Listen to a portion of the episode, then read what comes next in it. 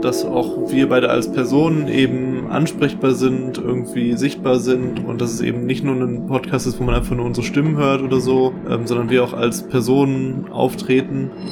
Es ist wirklich, glaube ich, die chaotischste oder eine der chaotischsten Folgen, die wir je gemacht haben. Wir sind jetzt auch nicht immer die Vorreiter bei allen Themen, aber es war uns ja schon immer wichtig, gerade zu den Themen, wo wir das Gefühl hatten, dass sehr wenig gesagt wird und was immer so ein bisschen hinten runterfällt, was aber wichtig ist, da dann eine Folge zuzumachen. Dass unser Podcast auch dazu motiviert, sich zu organisieren, sich zusammenzuschließen, da wollen wir auch einfach die Ansätze, die es im organisierten Anarchismus gibt, auch darstellen in unserem Podcast, wollen sie beleuchten und dann auch dazu mobilisieren und aufrufen. Tag auch. Willkommen bei Über Tage, dem anarchistischen Podcast.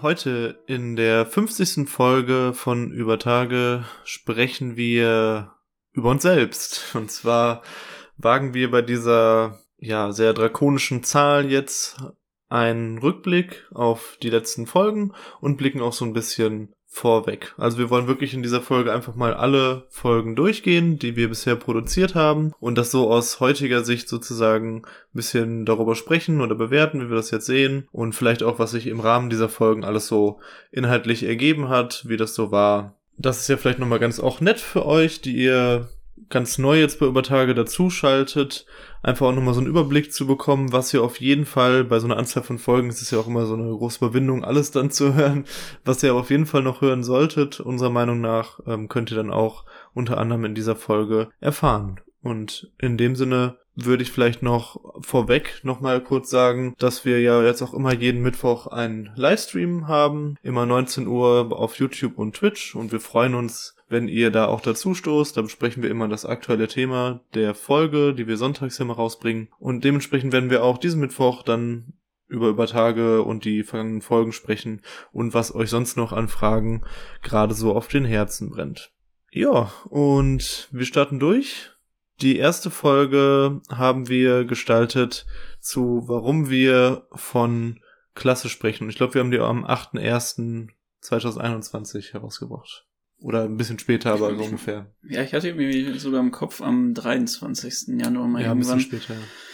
Ja, unsere allererste Folge. Wir hatten uns, glaube ich, damals so ein bisschen überlegt, dass wir das einfach so als Fundierung für das, was wir jetzt so an Diskursen in den Anarchismus reinbringen wollen und wie wir auch dieses Projekt gestalten wollen, einfach erstmal so ein klares Bekenntnis dann zu einer klassenbewussten Politik und da kamen wir dann so ein bisschen zu der Folge, warum wir von Klasse sprechen, so einfach als ja, die grundlegende Folge. Ich glaube jetzt, wenn wir darauf zurückgucken, ist natürlich irgendwo ziemlich schön, weil es einfach die allererste Folge war, aber ich glaube, wie bei so vielen Medienprojekten schaut man auch da drauf und sieht, was offensichtlich einfach nicht so gut funktioniert hat. Mhm. Sei es jetzt einfach die schlechtere Qualität, da wir damals ja noch mit dem Raummikro gearbeitet haben, sei es teilweise einfach unsere ja, nicht ganz so enthusiastische Sprache, in dem, wie wir das dann alles erklärt haben, sei es ab und zu mal Gestammel, aber ich meine, für uns beide war es bis auf ganz weniges äh, vorheriges Einüben in mal kleineren Sachen, wo wir schon mal online gesprochen haben, ja einfach ziemliches Neuland, wie man so schön sagt. Und ja. dementsprechend ja, würde ich sagen, dafür eigentlich ziemlich in Ordnung gelaufen. Ich hatte mir das Ganze auch noch mal ein halbes Jahr, nachdem wir das veröffentlicht hatten, angehört und war dann doch überrascht, dass es echt okay auch inhaltlich rübergebracht ist. Also es war jetzt nicht total schlimm oder so. Ich finde die Folge weiterhin hörbar, bis auf von der Qualität. Das ist halt einfach ein bisschen nervig. Aber das ist an sich immer noch, wir haben ja auch mal zwischendurch überlegt, ob wir das irgendwie ersetzen, ob wir das nochmal neu einsprechen oder einfach nochmal zu dem Thema nochmal eine Folge machen, aber uns dann doch dagegen entschieden, ja, weil es ja doch echt in Ordnung ist an sich. Aber ich sag's auch immer wieder dazu, wenn ich mit Leuten darüber rede, die dann anfangen, über Tage zu hören, okay, da waren wir echt noch ganz am Anfang und es hat sich deutlich weiterentwickelt. Wir hatten auch kein Intro und so, es polterte einfach so los, die ersten vier Folgen oder so. ja, aber wer weiß, vielleicht in zehn Jahren, wenn über Tage dann der große Sellout ist und ganz kommerziell machen wir das äh, vielleicht einfach so wie die großen Studios und wir machen dann so ein eins zu eins Nachsprechen mit irgendwelchen gekauften Synchronsprechern in perfekter Studioqualität. da fällt mir noch eine Anekdote ein, die erzähle ich jetzt einfach, weil ich nicht mehr weiß genau, bei welcher Folge das war. Ja. Aber wir hatten doch auch mal, dass eine Audiospur einfach weg war, weil irgendwie Mikros raus oder so mhm. und wir dann überlegt hatten oder ein Echo drin war und wir dann überlegt hatten, ob wir das eins zu eins nochmal nachsprechen ja, mit dem, kommt, was wir gesagt hatten. Da kommen wir wahrscheinlich später nochmal dazu. Also du ähm, weißt noch, welche Folge das ich, war? Nicht mehr sicher, aber ähm, es kann sein, dass ich es noch weiß.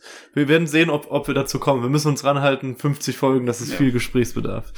Also, Folge zwei ist, warum gibt es so wenig anarchistischen Web? da fand ich es halt recht witzig, dass ähm, erstmal generell eine witzige Folge für so ein Medienprojekt als zweites direkt, aber ich fand es auch witzig, dass es dann irgendwie so weniger kontrovers war als gedacht, weil wir hatten irgendwie so Befürchtungen, glaube ich, ganz am Anfang, ja, wie gesagt, Neuland und so weiter, dass es auch eine sehr kontroverse Sache sein kann, dann irgendwie sich auch mal positiv auf Taktiker zu beziehen oder ja. solche Geschichten. Aber tatsächlich kam da wirklich sehr wenig zu. Und ich habe auch das Gefühl, von den früheren Folgen, auch wenn man sich die Statistiken anguckt, ist das ja immer noch eine vergleichsweise beliebte Folge und auch immer wieder von Leuten gehört dann als Rückmeldung, dass das eine der liebsten Folgen überhaupt ist. Vielleicht einfach, weil das so ein populäres Thema ist, vielleicht auch einfach, weil viele in der Linken selber gerne Web hören. Aber ja, auf jeden Fall eine lustige Folge, lag uns ja auch schon lange am Herzen, mhm. endlich was zum Thema Zecken Web, Linken Web zu sagen. Deswegen auf jeden Fall eigentlich sehr schön in Erinnerung, das Ganze. Ja, finde ich auch. Folge drei war zu Corona, Krise und Kapitalismus. Das war unsere erste Gastfolge hm, mit Mr. Pinguin. Von Zero Covid. Von Zero Covid. Das ist auf jeden Fall eine Folge, wo ich heute sagen würde, dass die eher kritischer zu sehen ist. Die war ja so zweigeteilt. Also auf der einen Seite haben wir zu zweit einfach nur zum Thema das so ein bisschen eingeordnet aus unserer Sicht. Einfach, was bedeutet das jetzt so eine Pandemie im Kapitalismus? Und dann gab es eben ein etwas kürzeres, ich glaube eine halbe Stunde langes Gespräch zu der Zero-Covid-Kampagne. Ja, ich kann mich noch dran erinnern, wir hatten ja selbst währenddessen schon Diskussionen darüber, weil wir beide nicht genau wussten, wie wir überhaupt jetzt Zero Covid einordnen, weil es da noch ja relativ in den Kinderschuhen steckte und auch einfach noch nicht viel an reeller Praxis daraus entstanden war, bis auf diese Internetbewegung, die aber dafür dann schon ziemlich groß war als linke Antwort auf die Corona-Krise. Wir beide sahen aber einiges, was Zero Covid so propagiert hat, vor allem eben diesen totalen Lockdown dann für, was, was glaube ich, drei oder vier Wochen, mhm. ziemlich kritisch ja, hatten auch einfach mit den statistischen Daten, die es so dazu gab, wenn man sich dann Länder angeguckt hat, die so Zero Covid als Politik gewählt hatten, war uns einfach nicht so nicht wirklich klar, wie wir das Ganze einordnen sollen und hatten da sehr viele Fragezeichen, die leider dann auch nicht in dem Gespräch alle so beantwortet werden konnten. Mhm. Wir hatten auch dann ja noch darüber gesprochen, dass wir glauben, dass wir nicht glauben, dass Zero Covid irgendwie eine wirklich relevante Antwort auf das Ganze werden wird, beziehungsweise sich vor allem weiterhin in diesem linken bürgerlichen oder linksradikal Szenespektrum abspielen wird. Und im Endeffekt kann man ja auch sagen, dass es so war. Mhm. Kurz danach, einige Monate, war Zero Covid dann auch ziemlich tot einfach. Aber es war zu dem Zeitpunkt dann die einzigste wahrnehmbare linke Kampagne tatsächlich. Ähm, deswegen ja. haben wir uns auch äh, dem gewidmet, weil es trotz unserer Fragezeichen eben das einzigste war, was so gesellschaftlich diskutiert wurde und, und eine gewisse Relevanz, sag ich mal, erreichte. Und dadurch haben wir dann doch uns damit beschäftigt und an sich war das, ist das ja auch nicht äh, verkehrt gewesen. Aber wie gesagt, speziell mit den ganzen Entwicklungen im späteren auch und so weiter, würde ich das heute einfach so ein bisschen differenzierter sehen oder ein bisschen anders. Hm. Folge 4 war dann witzigerweise Wer sind wir? Unser Weg zum Anarchismus. Witzig deswegen, weil gefühlt, das wäre eher so eine Folge 1 gewesen.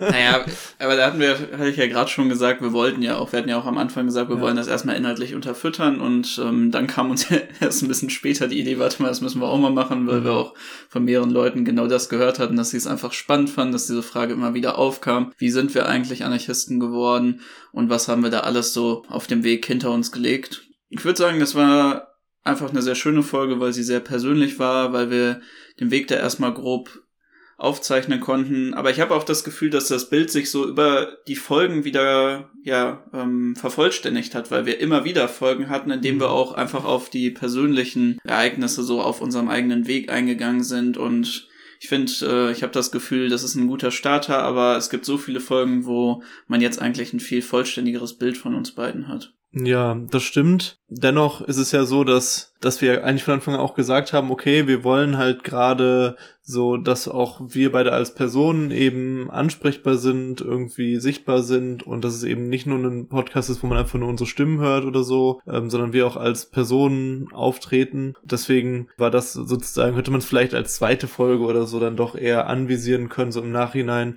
weil das schon, denke ich, ähm, dann dementsprechend ja auch ein wichtiger Baustein letztendlich für das ganze Projekt ist. Aber an sich ist es jetzt auch nichts Schlimmes oder so. Und man soll das Pulver ja nicht immer komplett verschießen. Die besten Influencer und YouTuber wissen ja, dass sie nach und nach erst Informationen hm. öffentlich machen. Folge 5 war dann über zwei Jahre Fridays for Future ein Resümee ich denke, das ist eine Folge, die war in Ordnung, die war jetzt nicht irgendwie weltbewegend äh, oder so, aber sie war ähm, ganz interessant, weil wir auch in unterschiedlicher Intensität ähm, in Fridays for Future über die Jahre mitgewirkt haben und die Kämpfe da mitgetragen haben. Ich habe auch von einzelnen Leuten von Fridays for Future selbst so die Rückmeldung bekommen, dass sie es eine gute Folge fanden oder dass sie das interessant fanden, interessante Gedanken und dass sie auch manchen Kritikpunkten, die wir formuliert haben, zustimmen. Insofern, wie gesagt, jetzt nichts, fand ich jetzt nicht mega weltbewegend, aber wirklich in Ordnung. Ja. So als kleiner Rückblick. Ja, als Folge 6 kam dann ein absoluter Klassiker in unserem Katalog, nämlich Cobra Kai und Kommunismus. Ist natürlich sehr schön, dass wir gerade noch vor ähm, eine neue Folge von Cobra Kai Staffel 4 dazu geguckt haben, dann ja. ähm, kommt man natürlich jetzt viel besser im Modus darüber zu reden. Ja, ich meine, inhaltlich müssen wir, glaube ich, nicht zu viel dazu sagen. Es ist natürlich auch so ein bisschen angedacht gewesen als eine Folge, wo wir einfach auch so ein bisschen für ähm, Sport und vor allem Kampfsport in einem revolutionären Kontext plädieren wollten das ist, glaube ich, in der Folge selber etwas zu kurz gekommen. Ich glaube, das ist auch nochmal was, wo man sich sehr gut mit irgendwelchen Gästen dem Ganzen widmen könnte, auch in den ganzen Facetten Kampfsport und Feminismus, Kampfsport und Nachbarschaftsarbeit, Kampfsport zur Selbstverteidigung. Da kann man sicherlich viel noch drüber reden. In der Folge selber, ja, haben wir, glaube ich, auch alles ein wenig hingebogen, weil wir einfach nur über Cobra Kai reden wollten, weil wir gerade ziemlich tief da drin stecken und einfach sehr viel Spaß daran hatten. War unsere erste richtige Spaßfolge, würde ich sagen. Äh, zum, wie es bei euch angekommen ist, muss man, glaube ich, nicht viel sagen. Es ist immer noch die schlechteste Folge, die wir produziert haben. Aber es gibt eben so ein paar Ultra-Fans von der Folge. Das hatten wir ja, wo wir jetzt zu Expans veröffentlicht haben und auch ja. das geschrieben haben, okay, es war die, äh, die schlechteste Folge und so. Da waren ja auch einige Leute, die sagen, was, super Folge und so. Ja, weil sie selber Cobra Kai ja, genau. gucken und das gut finden. Aber ja, ähm, trotzdem einfach, glaube ich, immer das, was am niedrigsten und am weitesten oben auf der Liste ist, behält man, glaube ich, irgendwo tief in seinem Herzen drin. Ja, Folge 7 war dann zu liberalem Feminismus, Frauenstreik und 8. März. Das war dann unsere zweite Gastfolge mhm. mit Anna zusammen. Und würde ich sagen, auf der einen Seite richtig cool, weil eine der wenigen explizit feministischen Folgen, die wir gemacht haben und mir das Gespräch auch einfach gut gefallen hat. Und ich würde sagen, dass wir viele wichtige inhaltliche Punkte grob angeschnitten haben. Gleichzeitig aber schade, weil wie gesagt, eine der wenigen explizit feministischen Folgen und dadurch natürlich behält das auch immer einen generellen Charakter, weil man erstmal die ganzen groben inhaltlichen Punkte besprechen muss und bei vielen Sachen dann einfach aufgrund der Zeitbegrenzung auch nicht so sehr in die Tiefe gehen konnte. Ja, mittlerweile hat sich das natürlich äh, verändert, weil wir schon einige, speziell in den letzten, letzten zehn Folgen haben wir einige explizit feministische Themen nachgeschoben und wir haben natürlich auch in den verschiedenen Folgen immer Wert darauf gelegt, auch ähm, feministische Themen oder Fragen des Patriarchats oder so nochmal gesondert zu besprechen. Deswegen finde ich, dass das halt so alles noch für mich halt im Rahmen ist. Bald ist ja auch wieder 8. März, also sicherlich auch nochmal eine Folge, wo ihr reinhören solltet. Wir werden die Folge auf jeden Fall auch nochmal im Kontext des 8. März bewerben. Ich geht ja am 8. März geht's eher so am Rande. Ist, der Fokus liegt schon eben auf dieser Frage des Liberalfeminismus und dazu finde ich es halt eine, eine gute Kritik, die man sich immer wieder mal ähm, vor Augen führen kann. Ja, dann kam Folge 8, Anarchismus und Maoismus. Das ist, glaube ich, eine meiner Lieblingsfolgen, auch einfach, weil, glaube ich, ich in keine andere Folge so viel Vorbereitung vor reingesteckt mhm. hatte. Das war natürlich jetzt nicht so, dass das explizit für die Folge war, sondern dass ich mich einfach sehr interessiert mit dem Thema da auseinandergesetzt hatte. Es basierte ja auch viel auf dem Buch Continuity and Rupture kann ich, wie gesagt, immer noch sehr empfehlen als Einführung in den Maoismus. Würde ich sagen, ist immer noch eine Folge, die ich Leuten auch zu dem Thema empfehlen würde, wenn es so um die Frage gibt, äh, wie nah ist jetzt Maoismus an Anarchismus, was ist anarchistische Kritik am Maoismus, auch wenn ich glaube, dass wir vor allem diesem Anspruch Anarchismus und Maoismus nicht immer komplett so genau entsprechen konnten, weil teilweise auch einfach unser anarchistischer Blick darauf etwas zu kurz kam. Da könnte man sicherlich noch mal mehr drüber reden. Wir werden ja auch häufig gefragt zu einer Folge zu generell Kritik am autoritären Kommunismus. Da werden wir sicherlich dann auch noch mal darauf eingehen. Aber nichtsdestotrotz immer noch einer meiner Lieblingsfolgen. Ja, für mich war das auch eine echt spannende Auseinandersetzung, weil wir auch in dem, in der ganzen Zeit davor ziemlich viel dann über das Thema geredet haben und ich jetzt äh, wirklich nicht so stark da drin bin. Du hast dich ja ein bisschen mehr eingelesen und das war halt einfach eine sehr, sehr bereichernde Auseinandersetzung und auch deswegen sehr bereichernd, auch für das gesamte Podcast-Projekt, weil das auch wirklich gelungen ist, über diese Folge einfach tatsächlich auch so ein teilmaoistisches Milieu anzusprechen und darüber halt wirklich auch ja, Verbindungen entstanden sind, die bis heute andauern. Also ja. wirklich Genossinnen aus dem maoistischen Spektrum, seitdem das Projekt verfolgen, in einem engen Austausch mit uns stehen und man dann auch wirklich nochmal gesehen hat, okay, es gibt halt echt auch einfach stabile Leute in diesem Bereich, die halt an einem wirklich solidarischen Austausch interessiert sind, die auch eben dann unseren Podcast in diesen Kreisen so ein bisschen ähm, reintragen und, und natürlich haben wir auch die ganzen Abgründe noch äh, viel tiefer äh, äh, erfahren können dadurch und wahrnehmen können dadurch, so ist es natürlich nicht und das ist also dann sehr spannend und eine große Bereicherung äh, die dadurch durch diese Folge entstanden ist, sowohl inhaltlich für, glaube ich, unsere Hörerinnen, für uns selbst, als auch als Erweiterung von dem ja. Kreis an Hörerinnen. Grüße gehen raus an alle unsere maoistischen Schatzis, die gerade zuhören. Ja, Folge 9 war dann anarchistische Zentren und das Black Pitch in Dortmund. Auch wieder eine Gastfolge, auch wieder mit einer Anna, diesmal aber vom Black Pitchen Kollektiv, also eine andere Anna. Und das war natürlich für uns schön, weil wir so den Kern- und Ankerpunkt der anarchistischen Bewegung hier für uns in der Stadt beleuchten konnten. Ein Zentrum, was ja auch einfach sehr wichtig für unsere eigene Geschichte war, für unseren eigenen anarchistischen Weg und auch einfach, wie gesagt, wichtig als eine zweite Heimat und ja, deswegen schön, dass wir das Blickpitchen da nochmal so beleuchten konnten und in die weite Welt hinaustragen konnten. Ja, das finde ich auch eben wichtig, dass es uns auch, dass wir auch immer wieder ähm, auch im späteren kommen, kommen ja noch ein paar Folgen, wo wir also auch versuchen, dann lokale Bemühungen in unserer Region dann auch zu unterstützen und ähm, zu supporten und nicht nur allgemein inhaltlich reden oder über was weiß ich ähm, sprechen, sondern auch wirklich Podcast als eine Form von lokalem Aufbau mit verstehen. Ja. Gut, danach kam auch ein ziemlicher Klassiker und zwar die Folge 10 zu Primitivismus. Ja, das war, glaube ich, unsere erste so richtig, richtig polemische Folge gewesen. Wir hatten das, glaube ich, schon so ein bisschen in der Folge zu anarchistischem Rap drin. Aber das war mal jetzt so eine Folge gewesen, auch einfach, weil das Thema uns davor schon ein bisschen begleitet und beschäftigt hatte, weil wir dann so in ein, zwei Jahren davor vermehrt dann auch einfach mit primitivistischen Strömungen innerhalb des Anarchismus auch lokal zu tun hatten und deswegen äußerte sich das Ganze dann in einer würde ich sagen, inhaltlich zu einem guten Teil immer noch guten Auseinandersetzungen, aber gleichzeitig auch sehr polemischen und teilweise auch überspitzten Auseinandersetzungen mit dem ganzen Phänomen Primitivismus. Deswegen hat das so einen leichten, bitteren Beigeschmack bei mir, weil ich glaube, ich würde auch nicht alles nochmal zu 100 Prozent so formulieren, wie es dann da passiert war. Und teilweise ist man da sicherlich auch ein bisschen ins Unfaire gegangen, aber größtenteils, wie gesagt, inhaltlich noch voll in Ordnung. Und es hat Spaß gemacht.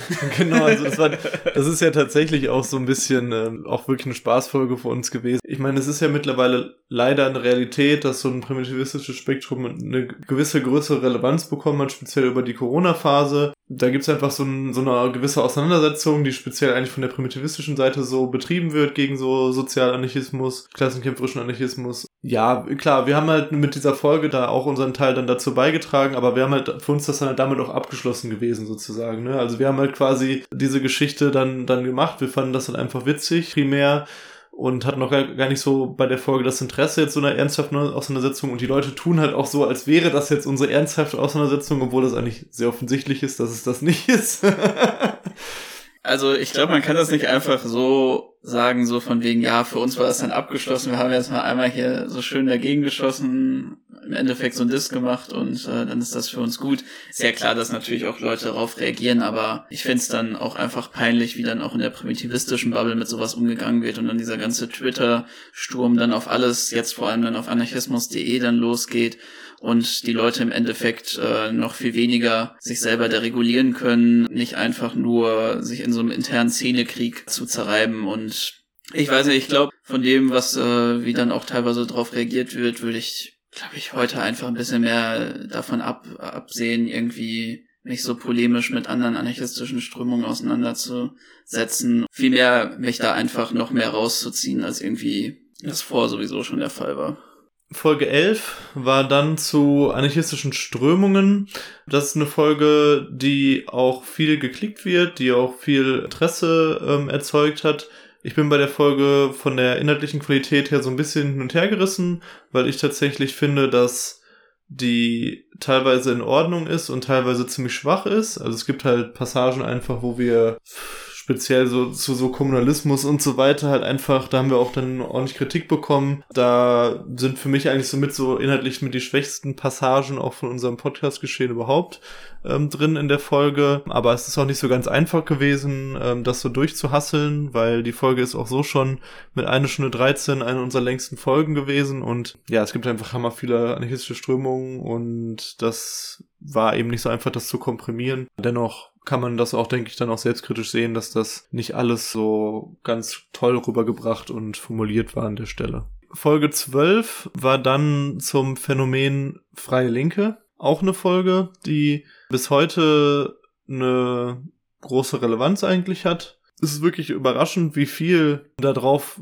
immer wieder geschaut wird und wie viele Leute immer wieder drauf stoßen. Das liegt halt, denke ich, ähnlich wie bei so einer Folge wie Anarchismus und Maoismus einfach daran, dass es so eine, so eine einzigartige äh, Folge in dem Sinne ist, dass es einfach sehr wenig dazu gibt. Es gibt sehr wenig Einschätzungen, also reale Auseinandersetzungen mit der freien Linken innerhalb der Linken, sondern wenn nur so Pöbelei oder so. Genauso beim, oder auch beim Anarchismus, Maoismus, da gibt's ja auch kaum Auseinandersetzungen zu.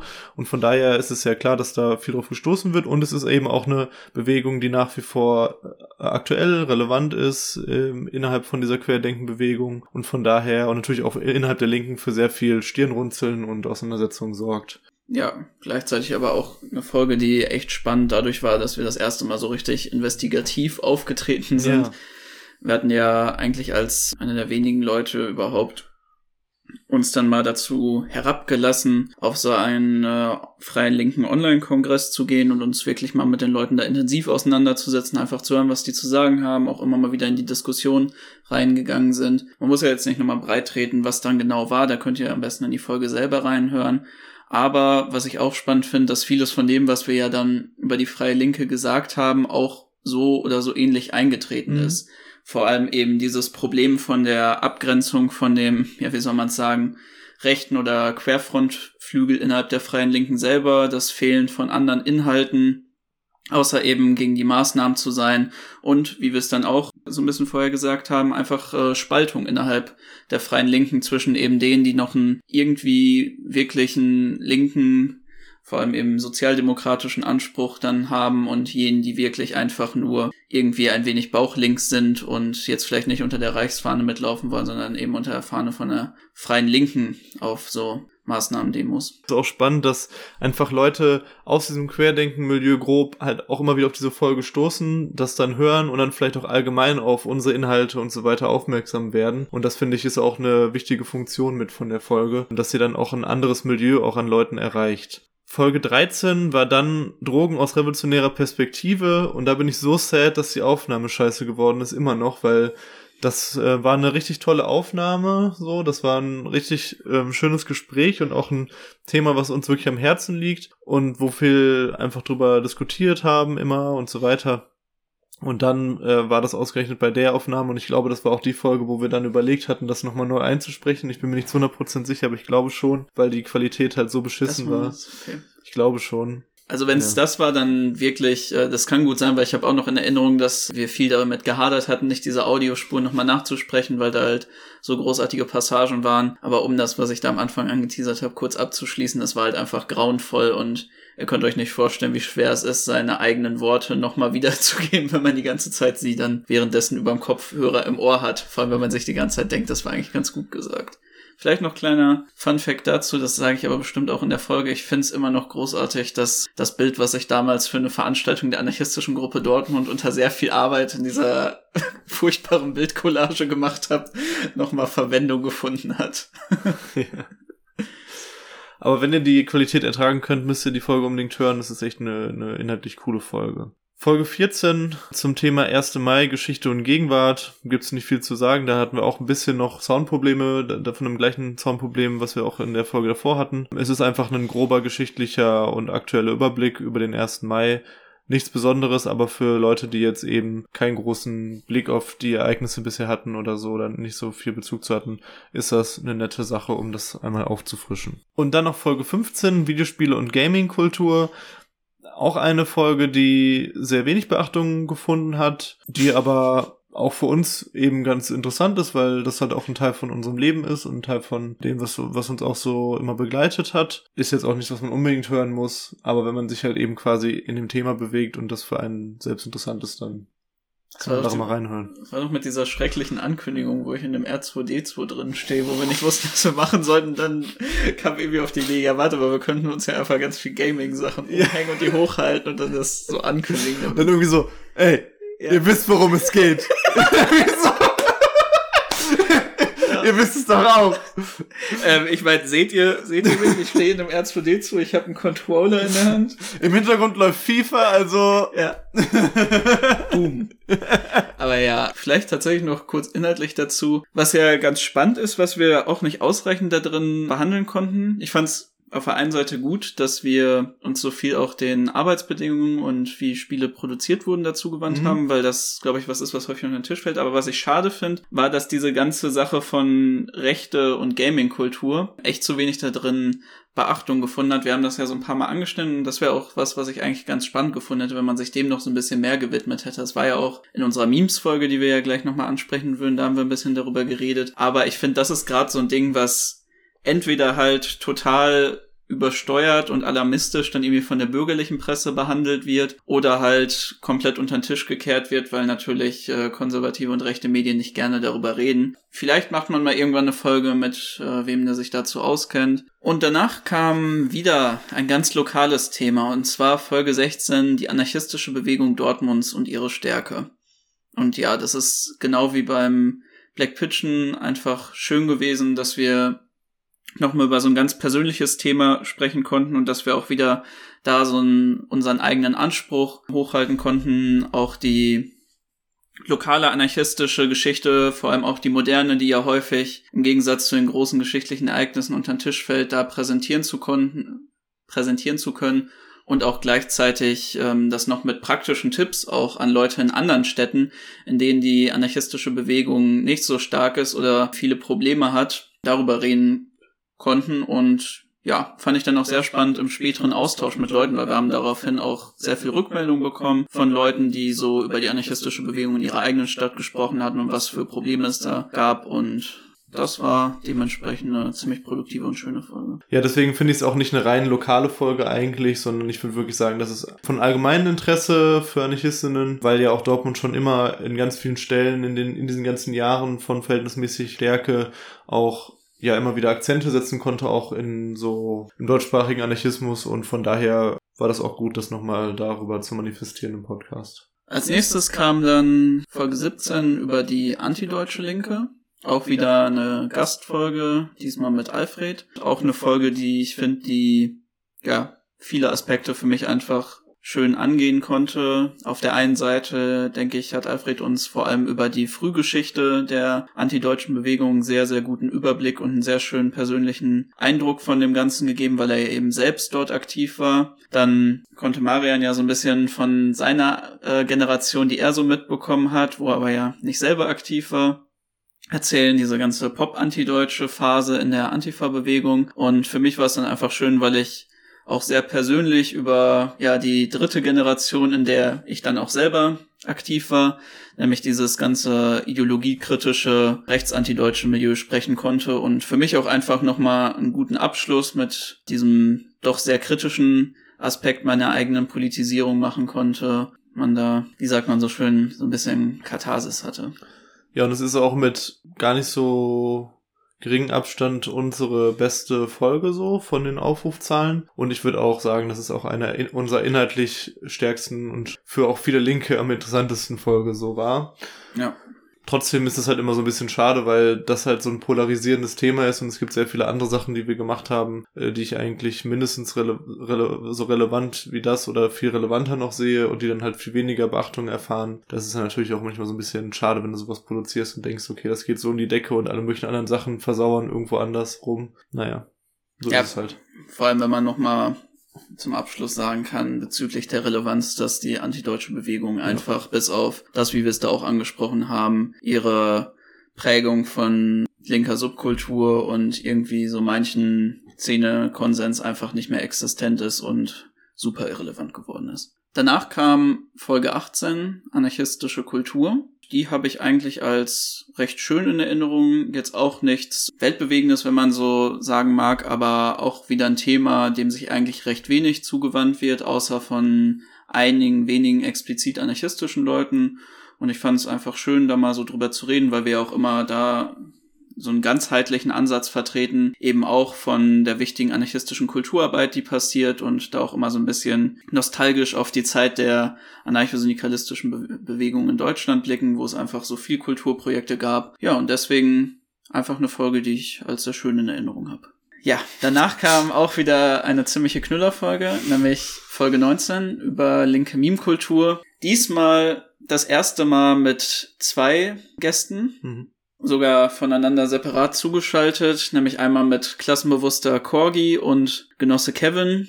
Zwei zu der Zeit ziemlich großen linken Meme-Accounts. Ich glaube, beide wurden dann auch nochmal gesperrt, wie sie es mhm. ja selber auch schon vorhergesehen ja. hatten. Also Solidarität geht raus. Ja.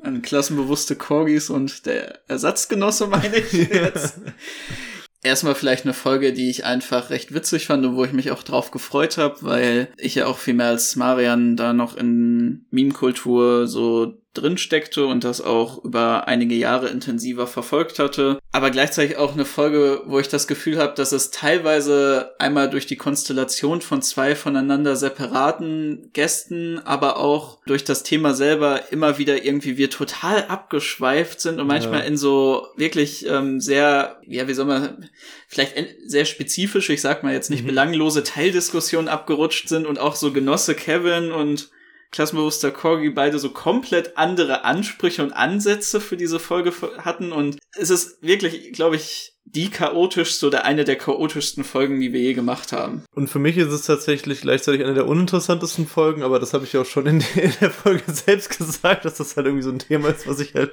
wo ich halt nicht so drin stecke und was ich auch anders als es vielleicht bei anderen Themen mir sich durch die Auf Aufnahme und durch das Auseinandersetzen damit sich jetzt nicht auch weiter eröffnet hat. Du hast es auch wirklich immer wieder erwähnt.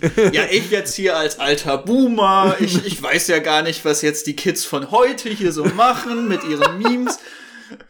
Ja, aber egal. Hört mal rein, wenn ihr eher eine spaßige und wirre Übertagefolge haben wollt. Trotzdem immer noch gut aufgenommen.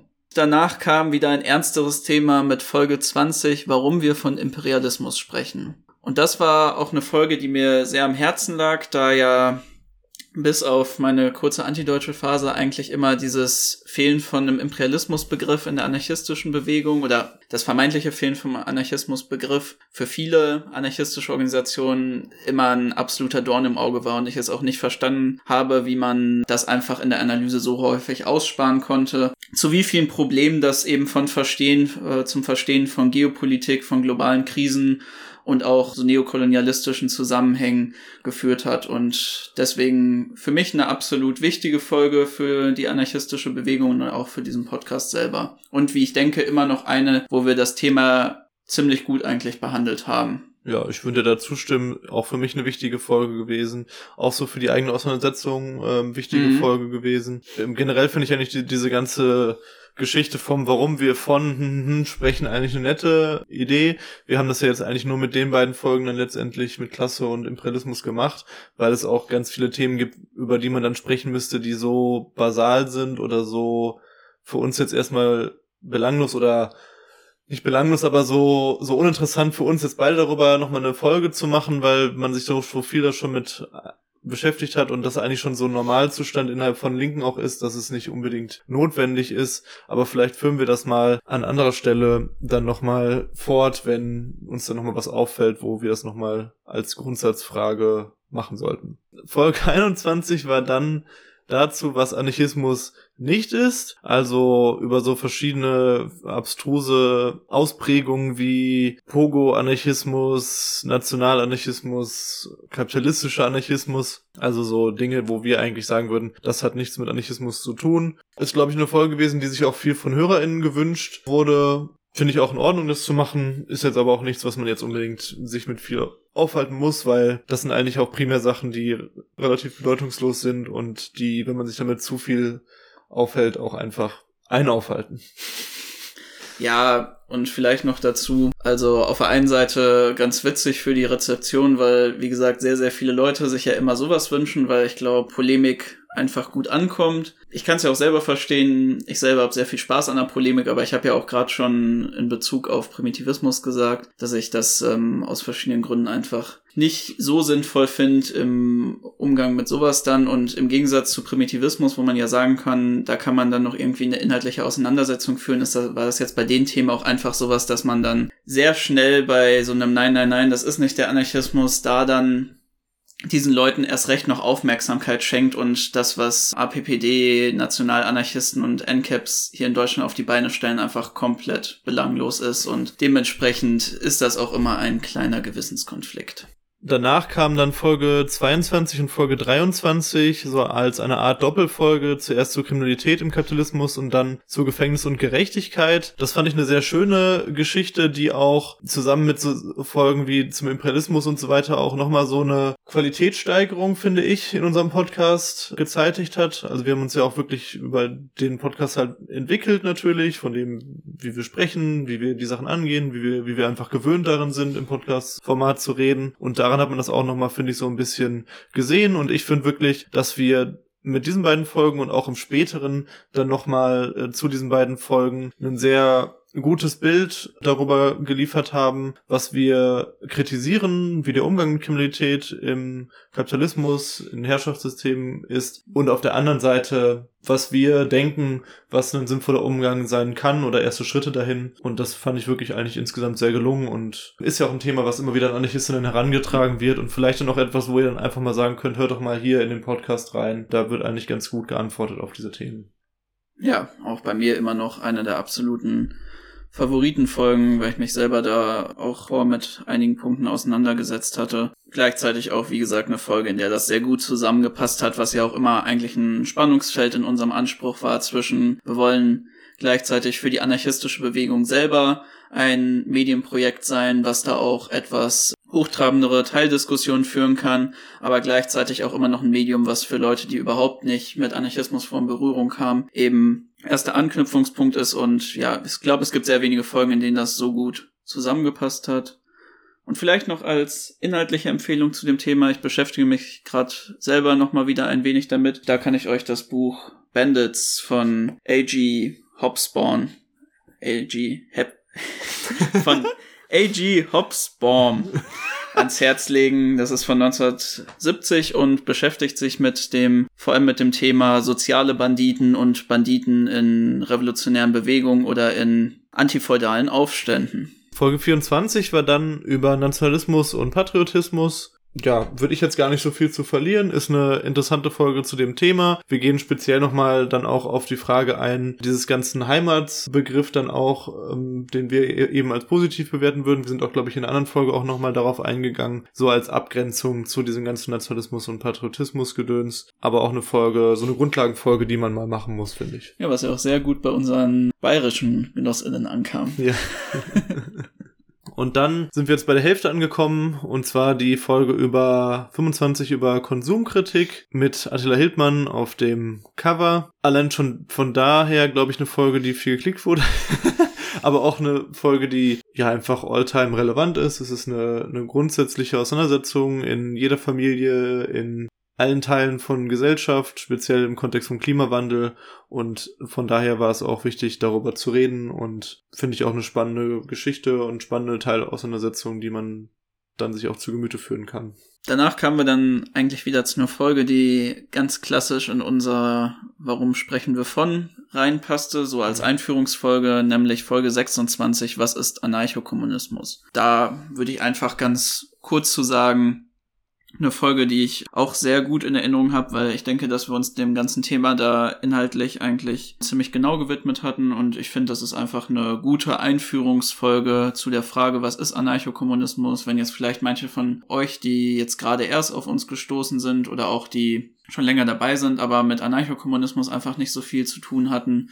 Eine super Folge, um so einen Grundbegriff davon zu schaffen und natürlich auch eine Folge, in der ihr dann sehr viel in der ganzen Beschreibung findet mit Leseempfehlungen von Leuten, die das dann euch noch besser erklären als wir. Danach kam Folge 27 Gewalt und Militanz. Eine Folge zu einem Thema, was ja wirklich immer und immer wieder aufkommt, was ähnlich wie Konsumkritik, glaube ich, auch schon überall diskutiert wurde, vor allem wenn man sich als Anarchist offenbart in einem Gespräch oder auch in der Familie oder bei Freunden selber, weil es gibt, glaube ich, weniges, was so schnell als Thematik angesprochen wird und was uns auch häufig negativ vorgehalten wird. Ich glaube, das war abgesehen von dem trashigen Ankündigungsbild eine Folge, wo wir uns dem ganzen Thema recht unaufgeregt und wenig moralisierend gewidmet haben, sowohl mhm. von ja. ähm, dem Thema der Gewalt selber, als auch von dem, was da an Kritik von der bürgerlichen Gesellschaft oder allgemein von den Massen rangetragen wird und dementsprechend einfach eine gute Einführung für das Thema und vielleicht auch noch spannend von dem Punkt, was ich sehr gut in Erinnerung habe, dass wir uns auch den negativen Folgen von Gewalt gewidmet haben und auch der Möglichkeit von einer Gewaltspirale und der eigenen Verrohung innerhalb von revolutionären Strukturen.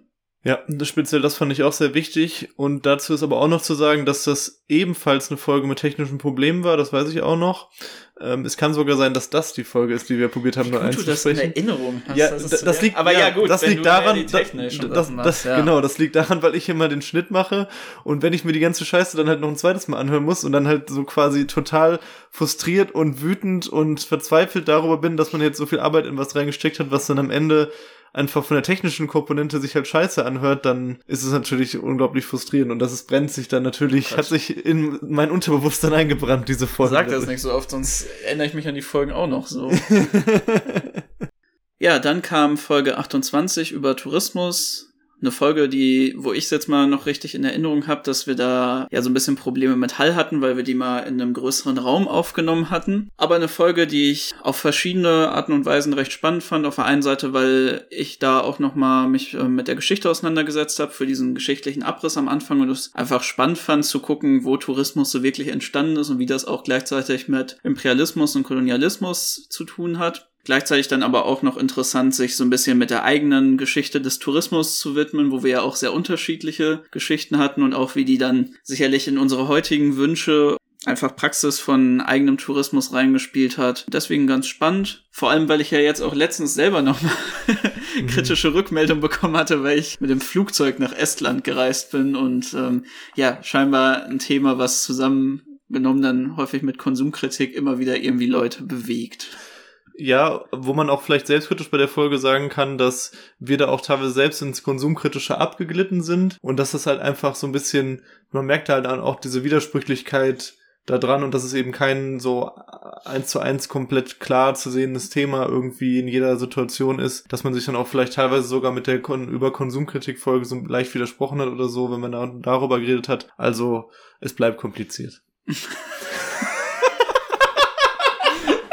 Das war mal, als ich, als ich Anti-D war, um nochmal eine kleine Anekdote zu der Folge. Ich hatte mal so einen Beutel, den es von der Jungle World als Abo geschenkt gab, mit dem ich dann immer rumgelaufen bin und zur Uni gefahren. Und ja, äh, Marian fand den Beutel großartig. Ja, es bleibt kompliziert. Es bleibt kompliziert. Das kann man einfach zu allem sagen. Ja. Folge 29, Kritik des Antifaschismus. Oh ja, das war ein ziemlicher Hot Take. Und wichtig auch. Haben wir sehr viel Kritik dann später, aber auch sehr viel Zustimmung auch vor allem hier aus der lokalen anarchistischen, äh, antifaschistischen Bewegung bekommen, aber auch von Antifas bundesweit. Eine Folge, die mir auch einfach sehr am Herzen lag, weil da so viel drin war, was ich mir schon immer so von der Seele reden wollte und was ich auch einfach wichtig finde, weil dafür, dass Antifaschismus eigentlich mit das wichtigste Phänomen so der deutschen radikalen Linken ist, gibt's zu dem Thema Kritik des Antifaschismus wirklich sehr, sehr wenig. Deswegen fand ich es einfach gut, dass wir was dazu gemacht haben. Das war ja auch immer so ein bisschen so ein Anspruch von uns. Natürlich wissen wir nicht alles, was dazu veröffentlicht wurde und ähm, wir sind jetzt auch nicht immer die Vorreiter bei allen Themen, aber es war uns ja schon immer wichtig, gerade zu den Themen, wo wir das Gefühl hatten, dass sehr wenig gesagt wird und was immer so ein bisschen hinten runterfällt, was aber wichtig ist, da dann eine Folge zuzumachen und da dann auch so ein bisschen Salz in die Wunde zu streuen. ja, diese polemischen Folgen oder diese Kritikfolgen machen ja auch Spaß, ist ja gar nicht so polemisch gewesen. Eigentlich eher hart an der Sache. Aber ihr merkt schon, Joshua hat auf jeden Fall ein sehr großes Herz, wenn man sieht, wie viele Themen ihm am Herzen liegen. Ja. Und ich kann euch das auf jeden Fall bestätigen. Oh, süß. ja, zur Folge 30 hatten wir uns auch einem Thema gewidmet, was zu der Zeit sehr, sehr aktuell war, nämlich Afghanistan und die Taliban. Das ist, glaube ich, eine Folge, wenn man sich jetzt einfach anguckt, wie die Geschichte sich entwickelt hat, die schon irgendwie einen sehr bitteren Beigeschmack hat. Mhm weil wir die Folge gerade da gemacht hatten, wo die Taliban noch vor Kabul standen, wo zwar schon recht klar war, dass es zu irgendeiner Einigung mit den Taliban kommen wird und der Krieg auch so ausgehen wird, dass es einen Taliban-Sieg geben wird, aber es passiert dann alles so schnell, so über Nacht und auch so scheußlich, wenn man sich das Handeln der imperialistischen Mächte anguckt. Eine Folge, die ich sagen würde, wo wir das Thema ganz gut aufbehandelt haben, die ich jetzt nicht inhaltlich schlecht in Erinnerung habe, aber irgendwie überwiegt bei mir einfach dieser ganze Frust über die Situation und auch wieder einfach ein, ja, ein komplettes Unverständnis und auch eine gewisse Wut gegenüber der radikalen Linken, die das Thema jetzt schon wieder so komplett vergessen hat und eben, wie wir es da auch schon so ein bisschen angesprochen hatten, bis auf Handeln im Zuge von so Seebrücke und Aufnahmekram einfach es wieder nicht schafft, irgendeine Perspektive zu entwickeln und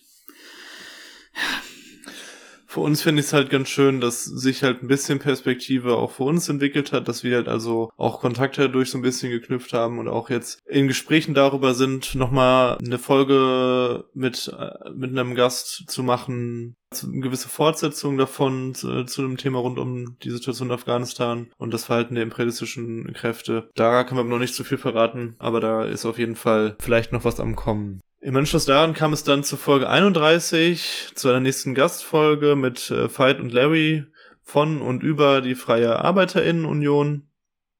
Eine Folge, die uns am Herzen lag. Sehr. Einfach jetzt in dem Sinne, dass es natürlich wichtig ist, auch von unserer Seite aus, weil uns es ja ein großes Anliegen ist, dass unser Podcast auch dazu motiviert, sich zu organisieren, sich zusammenzuschließen und äh, da wollen wir auch einfach die Ansätze, die es im organisierten Anarchismus gibt, auch darstellen in unserem Podcast, wollen sie beleuchten und dann auch dazu mobilisieren und aufrufen. Und wie wir tatsächlich auch wissen an der Stelle, ist das auch gar nicht so unerfolgreich, dass eben viele HörerInnen von unserem Podcast auch ihren Weg in die FAU gefunden haben und ich hoffe, ihr fühlt euch da soweit wohl. und es war auf jeden Fall eine gute Folge, wenn ihr da nochmal mehr darüber hören wollt, was diese anarcho-syndikalistische Gewerkschaft so treibt. Sehr schön war vor allen Dingen auch die Folge 32 über Revolutionäre und ihr Leben, die wir zusammen mit dem Tommy von Perspektive Selbstverwaltung aufgenommen haben. Der Genosse ist ein guter Freund von uns und wir hatten ihn halt hier bei uns auch in Dortmund zu Gast und es war generell einfach sehr schön, ihn, ihn hier bei uns zu haben und wir haben einfach generell über auch dieses Thema und diesen Themenkomplex dann viel gesprochen und das war einfach schon so von vornherein gedacht, aber dann auch einfach nochmal toll, da ein Stück weit von dieser Dynamik, die auch dann zwischen uns war, auch euch, mit euch teilen zu können und insofern wirklich nochmal etwas, was man euch ans Herz legen kann, da nochmal reinzuhören. Ja, und ich kann eigentlich auch nicht mehr dazu sagen, als dass die Folge mir sehr am Herzen liegt. Im wahrsten Sinne des Wortes diesmal. Folge 33 und 34 war dann zu dem ganzen Wahlspektakel. Und zwar erstmal zum Thema Parlamentarismus und der Bundestagswahl 2021 eben und dann noch im Anschluss, warum die Grüne Partei nicht die Lösung ist. Es war ein Thema, was ihr euch auch sehr gewünscht hattet und wir hatten das auch die ganze Zeit in Planung, dass wir eben zu dem Thema Demokratie, Wahlen und so weiter, Parlamentarismus eben was machen. Wir haben das bewusst dann natürlich auf die Wahlperiode gestellt, so dass das eben auch tagesaktuell ist und dann auch vielleicht noch mal ein paar Leute hängen bleiben, die sich gerade eh damit beschäftigen, weil eben Wahl ist. Ja, ich denke, es ist eine gute Grundlage, die Folge dann 30 zu Parlamentarismus und den Bundestagswahlen und auch so ein bisschen so eine Wertung, wo, wenn ihr euch das jetzt vielleicht anhört, ihr vielleicht auch einiges wiedererkennen könnt, was jetzt passiert so. Ähm, vielleicht haben wir auch mit einigen nicht richtig gelegen, aber ich denke im weitesten Sinne schon. Und dann speziell Folge 34 war nochmal sehr wichtig, weil wir eben speziell auf die Grüne Partei eingehen wollten, in dem Sinne, dass wir die Grünen eben als größte Bedrohung für die sozialen Kämpfe, die eben von links vor allen Dingen im Kontext von Klima stattfinden, sehen, dass einfach eine sehr, sehr grundlegende Zukunftsfrage ist, wie stark sich die Klimabewegung dann auf diese Augenwischerei von den Grünen in der Klimafrage einlässt und sich da vereinnahmen lässt oder nicht. Folge 35 hat auch dann in gewisser Weise da nochmal ein bisschen dran angeschlossen. Das war dann das Auto und warum wir die Verkehrswende brauchen. Und das war auch eine tolle Folge, weil das auch so ähnlich, sag ich mal, ist wie diese Frage zu Kriminalität und Gefängnissen und so weiter. Und das ist auch ein, generell dann etwas, was wir so für uns ein bisschen entdeckt haben, dass wir immer so eine bestimmte Thematik ja so probieren zu analysieren. Wie ist sie also in dem Bestehenden? Wie hat sie sich entwickelt in dem Bestehenden? Und wie würde sie in einem anarchistisch-kommunistischen System aussehen, wie wir es uns vorstellen? Und das finde ich halt also eine total gute Sache, um da so ein bisschen auch reinzutauchen, dann in diese Thematiken, sie besser zu verstehen und auch dann wirklich mit der Zeit über diese ganzen Folgen, wo wir das dann in diesen unterschiedlichen Bereichen machen, auch wirklich so eine Vision davon zu bekommen, wie man wirklich ein anderes Leben, eine andere Gesellschaft gestalten kann. Und das finde ich also eine, eine coole Sache. Ja, auf jeden Fall eine sehr schöne Folge gewesen, wo ich auch viel Spaß hatte, mich äh, zu dem Thema einzulesen. Ich glaube, das war eine Folge, die teilweise so ein bisschen die Pro das Problem daran hatte, dass wir auf der einen Seite sehr viel über das Auto sprechen wollten, gleichzeitig aber auch allgemein über Verkehr und deswegen es da einfach so einen kleinen Konflikt gab und man, glaube ich, das Thema Verkehr noch viel mehr behandeln müsste aber nichtsdestotrotz ein, vor allem eine sehr gute Auseinandersetzung mit dem Thema Auto. Und vielleicht auch auf die Zukunft wäre mir tatsächlich noch mal so ein bisschen an der Folge über das ganze Thema Handel dann vor kurzem oh ja. diskutiert und hatten auch schon da überlegt, dass wir uns dem ganzen Thema Handel, Logistik in einer anarchistischen Gesellschaft und wie passiert das jetzt widmen mhm. wollten, weil das für uns, glaube ich, dann auch nochmal klar wurde, dass das eigentlich eine recht zentrale Frage für das Funktionieren von einer überregionalen anarchistischen Föderation ist und vor allem da dann auch die ganze Frage des Entgegenwirkens zu einer, äh, zu einer Neuentstehung von einer Marktwirtschaft äh, recht wichtig ist und ja, Deswegen seid auf jeden Fall gespannt, was in der Zukunft dann noch zu dem Thema Handel und Verkehr so kommen wird.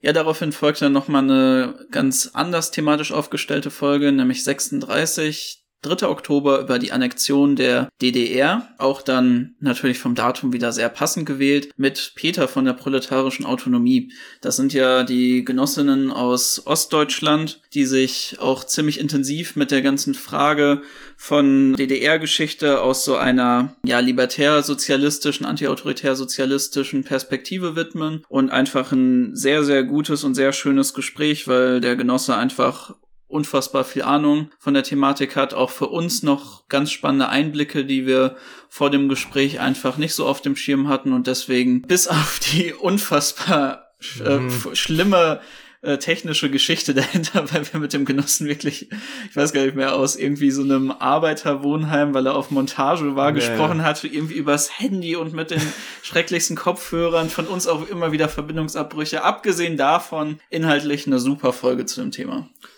Ja, auch einfach richtig geil, weil ich war ja, ähm, als ich damals im Kontext von der Plattform auf Veranstaltungsreise da in Magdeburg, Magdeburg zu Besuch war, war das doch einfach eine, eine tolle Erfahrung und auch wirklich als Wessi super wichtig, sich mit der Frage auseinanderzusetzen. Das meine ich jetzt ganz im Ernst. Ähm, es gibt so viele Thematiken, wo jetzt aus so eher identitätspolitischer linker Perspektive immer darüber geredet wird, wie wichtig es sich dann ist, mit Hautfarbe, Geschlecht und so weiter und auseinanderzusetzen. Und das ist natürlich auch der Fall. Aber dann eben mit dieser ganzen Thematik, die fällt halt ziemlich stark hinten rüber. Und das finde ich sehr schade, weil man da aus beiden Perspektiven, sowohl Ost- als auch Westdeutsche, sehr, sehr viel mitnehmen kann für seine eigene politische Praxis und auch so über die Vergangenheit und alles. Ja, und dann kam Folge 37. Um bei der ähm, Metapher zu bleiben, eine absolute Herzensangelegenheit von mir. Gott, Nämlich, Junge, das jetzt nicht jedes Mal. Jetzt, wo du es angesprochen hast, muss ich's machen. Und zwar kapitalistische Ideologie oder die Tragödie der Erfolgstrainer. Ich hatte schon immer einen gewissen Spaß daran, mich mit dem, was dann eigentlich so inhaltlich von der immer stärker werdenden Erfolgstrainer und Marketingcoach und was, was, äh, was weiß ich, Bubble da vertreten wird, auseinanderzusetzen. Und deswegen war die Folge für mich einfach schon äh, lange ein Wunsch und lange in Planung. Und ich finde, es ist ein guter Überblick geworden über die Geschichte und dann auch eigentlich so die wichtigsten Teile rausgepickt und ein bisschen erklärt, was es eigentlich ist, was Erfolgstrainer, was Marketingcoaches so inhaltlich da eigentlich vertreten und wie das ganze System so läuft. Hoffentlich auch eine spannende Folge für die Leute gewesen, die leider Gottes selber da irgendwie ein bisschen reingerutscht sind oder die vielleicht Leute kennen, die damit anfangen, in ähm, ja die Fänge von so komischen Blutsaugern hineinzugeraten und ähm, die hoffentlich dann auch ein bisschen was da für sich rausziehen konnten oder für andere,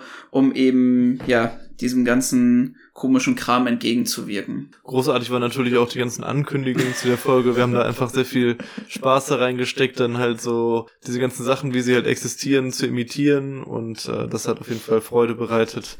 Allein dafür hat sich das schon gelohnt. Brumm, brumm. Ja, Folge 38 war dann mal wieder ganz lokal über, glaube ich, eine der Sachen, die man neben BVB und Bier vielleicht wie nichts anderes leider mit Dortmund in Verbindung bringt, nämlich über die Dortmunder Nazi-Szene. Da hatten wir auch mal wieder mit zwei Gästen gesprochen, nämlich mit Julian und Leila von der Mean Streets Antifa, auch aus Dortmund. Das ist so ein Thema, was schon wichtig ist zu besprechen, gerade auch einfach, weil es für unsere eigene politische Praxis hier in Dortmund vor allem vor bis zwei Jahren eigentlich noch ein sehr, sehr relevantes Thema war, was man immer und äh, immer wieder auf dem Schirm haben musste, egal was man anarchistisches oder linksradikales hier an Politik in der Stadt gemacht hat, was aber gleichzeitig auch ein sehr leidiges Thema ist, weil ich schon so häufig in andere Städte gekommen bin oder einfach nur mal, was weiß ich, über Freunde oder auf Partys irgendwelche anderen Linken kennengelernt hatte und man, sobald man sagt, man kommt aus Dortmund, immer auf mhm. dieses beknackte Thema angesprochen wird und immer erklären muss, wie ist das denn jetzt mit dem Nazi-Kiez? Was ist denn jetzt da in Dorstfeld los? Wie groß ist denn jetzt die Nazi-Szene? Und das Ganze dann immer mit so einer Mischung aus irgendwie, oh Gott, die äh, Dortmunder, das äh, dreckige Nazi-Nest aus Westdeutschland, aber gleichzeitig auch so einer gewissen Bewunderung, weil die Leute scheinbar äh, mit ihrer lokalen Nazi-Szene sehr unzufrieden sind, weil man da einfach irgendwie antifaschistisch nicht so viel machen muss oder machen kann. Und ähm, ja man dann irgendwie immer mit so einer Mischung aus Bewunderung und Abscheu betrachtet wird. Aber trotzdem äh, eine, eine ähm, gute Folge eigentlich inhaltlich zu der Thematik. Und war ja auch manchmal ganz witzig, weil ja auch ein paar Anekdoten erzählt ja. wurden und so und ähm, ja, hatte auch schon was. Folge 39 über die kapitalistische Stadt. Da sind wir so ein bisschen von, äh, warum wir von sprechen, übergegangen zu über die, über das, über den. Und ja, eine Folge, die ich, die ich in meinem Kopf immer sehr stark mit der Folge übers Auto in Verbindung bringe. Mhm. Einfach so eine allgemeine Einführung zu verschiedenen Thematiken und zu verschiedenen Aspekten von der kapitalistischen Stadt eine Folge, die ich aber auch inhaltlich so ein bisschen in Erinnerung habe, als da hätte man mehr raus machen können. Ich habe danach das Gefühl gehabt, dass wir viele Sachen einfach nur angeschnitten hatten und leider nicht ganz so sehr in die Tiefe gehen konnten wie zu der Autothematik. Nichtsdestotrotz einfach eine schöne und spannende Folge zu dem Thema gewesen. Immer noch einfach ein super Ankündigungs-, äh, ein super Folgenbild gewesen mit der Skyline von Benidorm. Ja, und danach kam dann Folge 40, Solidarität mit Gefangenen in der Praxis von Alex von Criminals for Freedom. Ja, und das war, glaube ich, die erste Folge, die released wurde, die wir da noch in Berlin aufgenommen hatten. Deswegen verbinde ich natürlich auch irgendwo die Folge einfach mit der echt super coolen Berlin-Reise, wo wir ja sicherlich auch gleich bei anderen Folgen nochmal das Ganze ansprechen werden. Zur Folge selber sehr spannend von einer Organisation, wo ich einfach sehr wenig vor mit in Berührung gekommen bin, zu hören, was die für Arbeit machen und auch einfach sehr, sehr spannende Anekdoten zu der eigenen Praxis, zu einem Thema, wo wir uns ja auch vorher schon so ein bisschen eine Doppelfolge mit beschäftigt hatten, aber finde ich einfach eine sehr, sehr gute Ergänzung, um eben die Frage von, wie kann man eigentlich praktisch gegen Gefängnisse vorgehen und wie kann da so die Arbeit aussehen. Ja, ich finde das auch eben ziemlich cool, dass es uns da gelingt, mit der Zeit dann vom Aufbau vom Podcast und verschiedenen Folgen, dass wir dann zuerst uns vielleicht grundsätzlich zu dem Thema widmen und wie wir das jetzt so betrachten, wie wir das für uns für eine andere Gesellschaft vorstellen und dann eben, wie in dem Beispiel, dann halt konkret werden. Wie kann man jetzt schon ansetzen? Was gibt es jetzt schon für konkrete Ansätze? Oder dann auch vielleicht nochmal andere Teilbereiche aus dieser Thematik uns genauer mit beschäftigen. Also wenn wir jetzt zum Beispiel zum Thema Psychiatrie oder so sprechen würden, nochmal eine Folge, was wir jetzt noch nicht haben, aber dann wird das ja auch was sein, was man halt auch so teilweise aufbauen kann auf dieser ganzen Thematik. Also sehr spannend, dass, ähm, dass wir das immer so weiter äh, fortentwickeln und sich dann halt auch so ganze Themenbereiche immer weiter über den Podcast auch erschließen. Folge 41 war dann auch wieder eine Folge der kontroverseren Art oder der, der Kritik. Unmobilisierbare Linke über Selbstaufgabe, eine Pandemie und Echsenkostüme. Ich denke etwas, was wir bewusst provokant erstmal aufgezogen haben um äh, natürlich so Clickbait-mäßig Leute dahin zu bringen. Und auch eine Folge, die dann durchaus polarisiert hat, wo wir sehr, sehr viel Zuspruch bekommen haben, aber natürlich auch Ablehnung bekommen haben. Aber es ist ein Thema, was einfach angesprochen gehört. So, wenn halt eine Linke so stark versagt, wie in der aktuellen Situation, dann muss darüber gesprochen werden. Darüber muss ja auch Luft gemacht werden. Ähm, und das kann nicht einfach so stehen bleiben. Und deswegen ist es also ganz zentral gewesen, dass wir es getan haben. Ja, und natürlich auch eine sehr wichtige neue Analyse oder oder Weiterführung von dem, was wir am Anfang dann eigentlich mit unserer Corona-Krise und Kapitalismus-Folge mit dem Zero-Covid-Interview gemacht haben, wo wir dann einfach nochmal so eine neue Einschätzung zu dem Thema gegeben haben, weil das ja einfach eigentlich das große Thema für uns im Alltag bleibt. Deswegen ganz wichtig. Und nebenbei natürlich auch äh, schön gewesen, endlich diesen Titel Unmobilisierbare Linke umsetzen zu können. es ist ja auch so, dass, dass wir halt trotz dessen, dass wir uns dazu auch ab und zu äußern und diese paar Folgen gemacht haben, immer noch viel zu wenig gefühlt machen und immer noch viel zu handlungsunfähig sind und äh, ja, von daher war es einfach so wichtig, auch für uns persönlich da einfach was rauszuhauen. Äh, das war schon sehr zentral. Folge 42 war dann die nächste Berlin-Folge zu Antifaschismus in Ostdeutschland. Das haben wir zusammen mit den Genossen Orca und Bodi realisiert. Logischerweise, weil Thema Antifaschismus auch wieder eine Folge, die euch gefallen hat oder die euch viel angehört habt. ist halt tatsächlich so, dass einfach Themen, die Antifaschismus im Titel haben, sehr viel Aufmerksamkeit bekommen ein wichtiges Thema, finde ich. Ein Thema, was wir dann bewusst bei der Annexion der DDR-Folge äh, mit Peter so ein bisschen ausgeklammert hatten, wo wir dann auch schon gesagt haben, wir werden dazu noch eine Folge nachliefern, was wir dann ja mit dieser Folge auch getan hatten. Eine Folge, die ich bisschen durchwachsen trotzdem fand, also wo man, wo ich schon sagen würde, dass man das manchmal ein bisschen konsistenter erzählen konnte oder dass es halt manchmal auch so ein bisschen ausgeufert ist in Bereiche, die ich nicht so ganz so relevant fand oder wo es ein bisschen langatmig wurde an manchen Stellen und dafür an anderen Stellen zu kurz. Aber dennoch etwas, was hörenswert ist und was gut als Ergänzung, wenn man sich mit dem Thema beschäftigen will, taugt. Ja, vielleicht für uns auch einfach nochmal sowas gewesen, wo wir dann dran sehen konnten, dass manche Sachen einfach organisatorisch oder strukturell nicht ganz so gut in so einem Podcast passt, weil das war ja auch eine Folge, wo die beiden Genossen sehr persönlich eigentlich über das ganze Thema gesprochen hatten und sehr viel Wert auf ihren eigenen Werdegang da gelegt wurde. Vielleicht ist das dann auch einfach sowas, wo man sagen muss, wenn man das nicht so stark vorgeplant hat wie unser eigener Weg zum Anarchismus, wo wir das ja auch ähm, kleinteiliger schon vor aufgeschrieben hatten, vielleicht auch was, was einfach besser in so einen Stream reinpasst, wo Leute dann immer Fragen dazu stellen können und man sich da auch ein bisschen mehr in den einzelnen Punkten verlieren kann. Mhm. Folge 43 haben wir dann mit Kim und Toni wieder von der Perspektive Selbstverwaltung realisiert. Das war unsere letzte Berlin-Aufnahme, die wir veröffentlicht haben.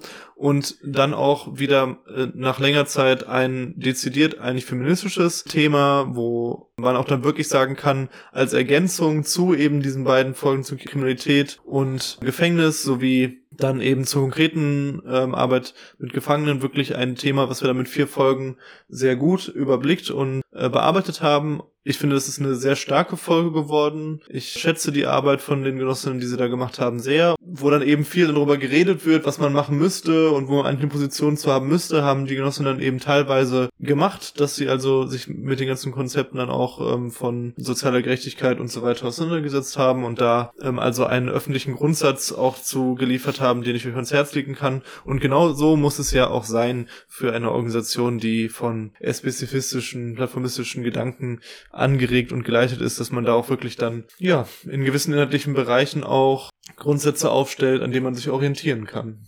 Folge 44 waren wir dann zur Abwechslung mal wieder alleine.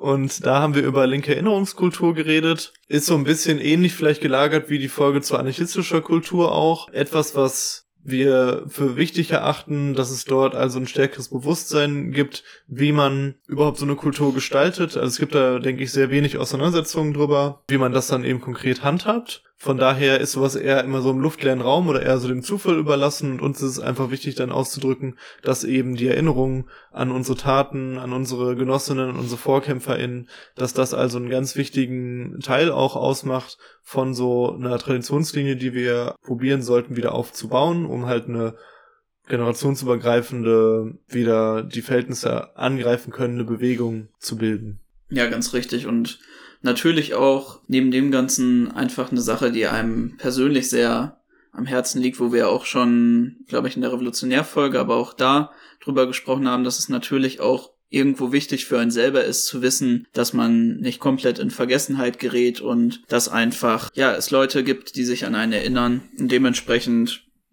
eine wichtige Folge, genauso wie, ähm, glaube ich, ein Startpunkt dazu, dass wir auch da einfach immer mehr uns auffächern werden in der Beschäftigung mit anarchistischer Kultur und sicherlich zu ganz vielen anderen Aspekten dann auch immer wieder was kommen wird. Folge 45, du trägst Markenkleidung und bist gegen den Kapitalismus, war eigentlich eher, würde ich sagen, so eine Art von Lückenfüller. Sicherlich jetzt keine unrelevante Frage, weil das schon was ist, was man irgendwie, womit man immer wieder konfrontiert wird, was sich sicherlich auch gut ergänzt zu vergangenen Folgen, die wir davor gemacht hatten, zum Thema Konsumkritik und so weiter. Und auch was, was ihr anscheinend ganz gut fandet und so. Aber ja, ne, ist ja auch eine sehr kurze Folge gewesen mit 29 Minuten, wo wir einfach. 29? Ja, ja. wo wir einfach so ein bisschen, ich will jetzt nicht sagen, verzweifelt waren, was wir machen wollten, aber halt einfach so was gesucht haben, ja. was wir halt klein realisieren könnten, weil ich glaube, zu dem Zeitpunkt war dann ja auch das große Weihnachtsspecial in Sicht. Und dann dachten wir, okay, hauen wir nochmal was Kleines raus, so eine kleineren Frage. Ich meine, man sieht es ja auch irgendwo daran, dass wir einfach nur als Folgenbild meine Kleiderstange genommen haben. ich sehe gerade ganze Zeit dieses Bild und gucke dann so nach links. Ah, okay. Ja, ja aber äh, es kann ja auch mal irgendwo kleine, nette, nicht so arbeitsintensive Folgen geben. Eben. Dann kam das große Weihnachtsspecial. Da würde ich jetzt nicht wirklich auf alles Einzelne nochmal eingehen, aber es hat einfach viel Spaß gemacht. Wir haben ja wirklich von inhaltlichen Sachen wie der Grad zu der Zeit sehr aktuellen Frage von Urheberrecht und Patent mit meiner Abmahnung über Sachen wie einfach unsere liebsten Weihnachtsgedichte, Postern auf Social Media hinzu dann ja eigentlich unserer richtig großen Folge zu der Thematik, nämlich unsere Gedanken zu Weihnachten, wo wir nochmal ganz persönlich drüber gesprochen haben, was ist eigentlich unser Verhältnis zu Religion, Glauben und davon beeinflusster Kultur allgemein und dann nochmal im Speziellen auf Weihnachten eingegangen sind. Und ich finde, das ist eine Folge, die das eigentlich wieder gezeigt hat, was ähm, für mich etwas ist, was mir am meisten Spaß an diesem Projekt macht oder wo ich auch sagen würde, dass wir beide da einfach so ein bisschen auch unsere Stärken drin haben, nämlich diesem sehr guten Ausbalancieren von persönlicher Geschichte und unseren ganz eigenen Gedanken und was wir uns auch selber dazu wünschen, als dann auch noch so einen äh, analytischen und geschichtlichen Überblick zu geben. Ja, ich fand auch, dass das eine, eine super Sache war, wo wir, was wir uns einfach vorgenommen haben, wo wir einfach auch nochmal gehofft haben, so einen kleinen Push dem Projekt geben zu können über so ein, so ein Special. Ja, es war schon sehr arbeitsintensiv und äh, teilweise sehr wild um diese ganzen Sachen herum, wie sie dann gelaufen sind, aber wirklich auch schöne Erinnerungen äh, für uns als Projekt und war eine, eine gute Sache, denke ich, mit dem Special. Ja, und danach kam dann das erste Mal mit neuem Ankündigungsbildkonzept. Im neuen Jahr. Die Folge im äh, neuen Jahr zu Marihuana legalisieren, der anstehenden Cannabis-Legalisierung der Ampelkoalition. Das muss ich selber schon nochmal drüber nachdenken. Das ist immer, wenn ich, wenn mich jemand fragt, wer eigentlich, was der Name vom Kanzler ist. Ja, eine Folge, die würde ich sagen auch so ein bisschen wieder in das Format Lückenfüller gefallen ist, weil wir einfach so auch da überlegt hatten, was machen wir jetzt? Vor allem im neuen Jahr war man auch einfach so ein bisschen durch die Pause raus und ähm, man hat ja so ein bisschen das große Feuerwerk verschossen und ja, dann kamen wir aber sehr schnell auf einen Hörerinnenwunsch, nämlich Cannabis-Legalisierung und hatten dann auch mit sehr viel Spaß und Freude die Folge dann umgesetzt. Und ich finde, das ist auch so eine Folge, ja, wo man das merkt, da steckt hier jetzt nicht so viel inhaltliche Vorbereitung und Aufarbeitung drin und teilweise war es auch etwas chaotisch, aber es hat dann doch Spaß gemacht. Eine Folge, die die Welt nicht unbedingt braucht, aber eine Folge, die echt in Ordnung ist. Und die sie ja ungefragt auch bekommen hat. Ja. und die natürlich auch an die Drogenfolge anschließt, das darf man nicht vergessen. Ja, irgendwo. Darauf folgte dann Folge 47 über die FemV in der Freien Arbeiterinnenunion. Das Ganze haben wir dann umgesetzt mit unserem zweimaligen Gast Larry aus Magdeburg und auch noch der Genossin Rosa aus Dresden. Ja, und das war eine Folge, wo wir eben über die feministische Organisierung innerhalb der Freien Arbeiterinnenunion gesprochen haben, wo wir so ein bisschen auch ganz allgemein über das Thema Gewerkschaftsarbeit oder auch Syndikalismus und Feminismus gesprochen hatten und auch eine Folge, die dementsprechend sehr wichtig war. Einmal bei ein Thema, was glaube ich gerne mal in der Außenwahrnehmung unter den Tisch fällt und gleichzeitig auch wiederum schön, dass wir einfach wieder eine weitere explizit feministische Folge da machen konnten. Und auch würde ich sagen, ein sehr, sehr gutes Gespräch geworden, wo es auch mal schön war, dass die Gäste auch so richtig das Gespräch angeleitet haben, was ja nicht immer der Fall ist in unseren Folgen und dementsprechend einfach, ja, eine ziemlich gute Folge und natürlich auch einfach ein bisschen besser jetzt in Erinnerung, weil sehr aktuell. Ja, ja es ist ja auch, ähm, denke ich, eine ganz coole Sache, dass wir dann probieren, auch explizit FAU-Themen immer weiter zu bedienen. Da wird mhm. sicherlich in der Zukunft auch noch was kommen. Gab es auch noch jetzt auch ein paar Ideen, was man als nächstes da machen könnte, dass man also so ein kompletteres Bild dann auch von der FAU als Organisation zeichnet und von den spannenden Themen, die sich um diese Gewerkschaft eben auch herum ergeben und da sind. Dann auch wieder im klassischen Muster des letzten Jahres, Folge 48, The Expans Sozialismus und Science Fiction.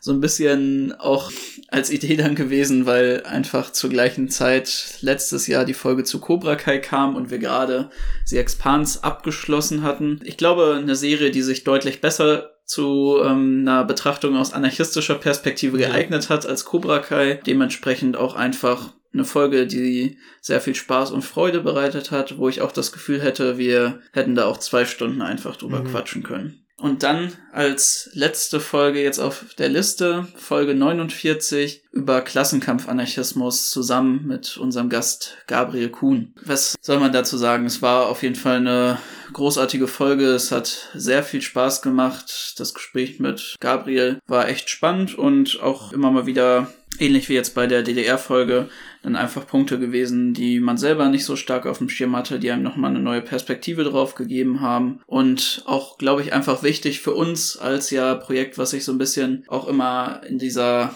klassenkämpferisch-anarchistischen Tradition sieht, wichtig nochmal klarer darüber zu werden, was ist da eigentlich unsere Abgrenzung nach innen und außen von diesem Begriff. Dementsprechend ein Thema, wo man sehr gut drüber reden kann. Und eine weitere Überfolge. Und speziell ja auch im Kontext von der Anarchismus.de Diskussion, die ja eh gerade schon war, hat es auch eine gewisse Aktualität. Und ich muss auch für mich persönlich sagen, dass es einfach wirklich ein kleines Träumchen fand, dann auch mit Gabriel so eine Folge zu machen, weil einfach das halt ein Autor für mich ist, den ich seit vielen Jahren beobachte und den ich sehr schätze. Und von daher ist es auch einfach nochmal eine, eine tolle Sache gewesen, irgendwie dann so ein, eine Urgestalt letztendlich ähm, von unserer Traditionslinie dann auch bei uns willkommen zu heißen. Müsste ich jetzt mal wirklich ja auch mal selber drüber nachdenken, was wäre eine Träumchenfolge, die ich mal gerne mit irgendwem machen würde. Ja, das wäre eine, eine Frage, die du dir jetzt für, wo wir jetzt ja. endlich die 49 Folgen durchgesprochen haben. Anderthalb Stunden. so, so lange wird es dann wahrscheinlich im Schnitt dann nicht mehr werden, aber grob, das sind ja Fragen, die du dir auch stellen kannst für die Zukunft. Und darüber wollen wir jetzt auch noch ein bisschen zum Abschluss von der heutigen Folge reden. Wo geht's mit Übertage hin? Ähm, wo sehen wir das Projekt? Wie empfinden wir das gerade? Ich denke, ein großer Bereich, den wir ja schon realisiert haben, den ihr selber betrachten könnt, ist eben dieser ganze von so Livestreaming, wo wir ne, wir werden weiterhin unserem bisherigen Konzept treu bleiben, werden weiterhin jede Woche, auch in diesem Jahr, für euch ähm, coole neue Folgen realisieren und haben da auch eine unfassbar viele Ideen und haben auch eine Menge von Gastfolgen, die weiterhin so in der Pipeline sind und nach und nach kommen werden. Aber wir haben eben auch diese wirklich, finde ich, jetzt starke Ergänzung mit dem Livestream, was nachdem eben das Q&A so ein bisschen die ganzen Q&A-Geschichte nicht mehr funktioniert hat. Am Anfang war das ja toll, so die ersten 20 Folgen oder so hat das ja super funktioniert, dass immer viele Rückmeldungen kamen und dann man nochmal so darauf eingehen konnte. Und das hat mir auch eigentlich gut gefallen, aber irgendwann funktionierte das nicht mehr. Und dann haben wir uns überlegt, wie geht's weiter. Und dann kam halt diese Livestream-Idee. Und ich denke, das macht uns total viel Spaß, macht auch der Community oder Teilen der Community Spaß. Und da werden wir auf jeden Fall auch weiter dranbleiben und das immer weiter verbessern und so. Ja, es ist auch einfach eine spaßige Ergänzung, da es nochmal ja einen ganz anderen Aspekt für uns auch bespielt, als jetzt das reine Podcast machen, weil die QA-Folgen zu produzieren war ja dann trotzdem, auch wenn es ein bisschen anders war, immer noch das gleiche Gefühl, wie einfach einen Podcast zu machen. Ja. Und da eben dieses direkte Gespräch, teilweise dann auch mal ganz themenunabhängige Fragen zu haben, ja, ist einfach nochmal eine sehr, sehr nette Ergänzung auch für uns und ich freue mich auch einfach jedes Mal, wenn es wieder mittwochs zum Livestream kommt. Vielleicht noch ein ganz anderer Aspekt, der mir jetzt auch sehr stark aufgefallen ist, ist einfach, dass wir, glaube ich, so ein bisschen auch eine Änderung irgendwann ab einem, äh, ab einer bestimmten Folgenzahl haben von welche Themen behandeln wir, mhm. weil es war ja jetzt so, dass wir das erste Jahr auch sehr viele sehr basale inhaltliche Punkte bespielt haben. Und es ist natürlich so, dass wir da auch immer wieder dran anknüpfen werden und es auch ganz viele Punkte gibt, die wir noch nicht behandelt haben. Aber uns ist auch einfach so aufgefallen, oder von mir ist so aufgefallen, dass wir viele der richtig offensichtlichen Themen auch eigentlich schon behandelt haben. Das ist ja auch ganz natürlich in so einem Podcast-Projekt, wie wir das machen, dass eben wir beide vor allem über irgendwelche inhaltlichen Themen reden, dass man da auch immer wieder einfach ähm, speziellere Teilbereiche behandeln wird, so ein bisschen auch von diesem sehr basalen Bearbeiten weggehen wird. Und ja, da bin ich auch einfach ein bisschen gespannt und aufgeregt, wie sich das alles so entwickeln wird und auch wie es dann von euch eben aufgenommen wird. Guck da eigentlich recht zuversichtlich in die Zukunft. Was es ja auf jeden Fall geben wird, was man ja schon sagen kann und äh, was ja wirklich auch von euch so das meist gewünschte, gewünschte ist, was es überhaupt gibt, ist diese ganze Frage der Transformationsstrategie. Und da möchte ich einfach nochmal ähm, zwei Sätze zu verlieren, weil ich da auch drauf fiebere, dass wir das umsetzen, aber das für uns wirklich, wir haben letztens noch mal intensiver eben darüber gesprochen, wie wir das machen und so weiter. Und das ist einfach ein Thema, was uns so zentral ist und so, so wichtig ist, dass wir eben sagen, wir wollen da keinen Schnellschuss machen, wir wollen da jetzt nicht irgendwas rauskloppen, was dann ganz, ganz gut ist, aber jetzt nicht das, was es eigentlich werden soll. Und wir wollen da wirklich eine sehr umfangreiche Auseinandersetzung mitliefern und da ist einfach gerade nicht die Zeit in unserem normalen Rhythmus ähm, dazu da, das so intensiv vorzubereiten. Und wir werden dann halt wirklich, ja, wahrscheinlich zwei Folgen zu dem Thema, zu unserer eigenen Transformationsstrategie ähm, raushauen und uns dann noch mit anderen Formen von Transformationsstrategie kritisch auseinandersetzen. Und das wird einfach ähm, eine, eine sehr spannende, ähm, aber auch sehr große Aufgabe werden. Da freuen wir uns drauf und das werden wir auf jeden Fall liefern und hoffentlich auch dieses Jahr ähm, werden wir das schaffen. Aber es wird einfach noch dauern. Ähm, aber das sind auch, ist auch so eine der großen Perspektiven, die wir inhaltlich haben sonst würde ich sagen, gibt's einfach, probieren wir einfach so das Niveau, was wir jetzt gerade so erreicht haben, zu halten, probieren weiterhin abzuliefern und auch speziell was den Livestream-Aspekt angeht, das zu professionalisieren.